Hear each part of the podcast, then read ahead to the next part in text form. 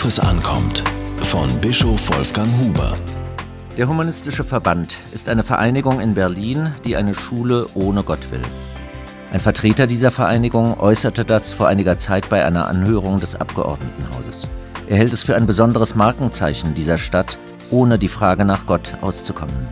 Es mag ja, so sagte er, Regionen im Süden Deutschlands geben, in denen das anders ist. Aber in einer so wörtlich aufgeklärten, liberalen und mehrheitlich säkular orientierten Stadt wie Berlin habe die Frage nach Gott in der Schule nichts verloren. Man reibt sich die Augen.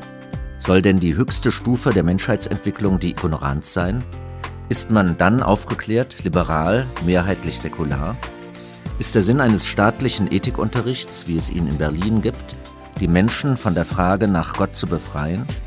Wie ein Schulfach Ethik unterrichtet werden soll, ohne diese Frage wenigstens zu stellen, bleibt eines der großen Geheimnisse aller Pro-Ethik-Befürworter. Denn in jeder Wertedebatte wird die Frage nach der Grundlage der Werte gestellt. Das gilt in der Philosophie genauso wie im Schulunterricht. Doch die Antwort des Glaubens braucht auch in der Schule einen eigenen Ort. Deshalb ist Religion als ordentliches Schulfach nötig. Die Frage nach Gott stellt sich zu allen Zeiten. Aber gerade heute wird sie besonders deutlich.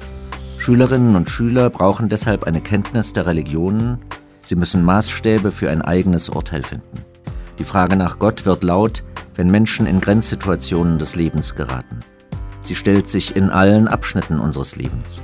Sie ist ein Thema des öffentlichen Gesprächs. Tageszeitungen titelten nach dem 11. September 2001 Großer Gott, steh uns bei. Ähnlich war es beim Ökumenischen Kirchentag vor fünf Jahren in Berlin. Er zog mehr Aufmerksamkeit auf sich als das Pokalendspiel. Daraufhin fand eine Zeitung die Schlagzeile 1 zu 0 für Gott. Die Frage nach Gott ist ein persönliches, aber auch ein öffentliches Thema.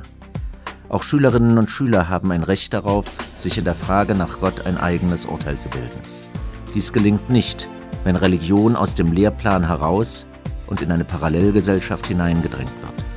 Die Frage nach Gott hat einen ordentlichen Platz in der Berliner Schule verdient.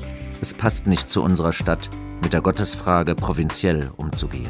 Diese Kolumne erschien in der Berliner Tageszeitung BZ.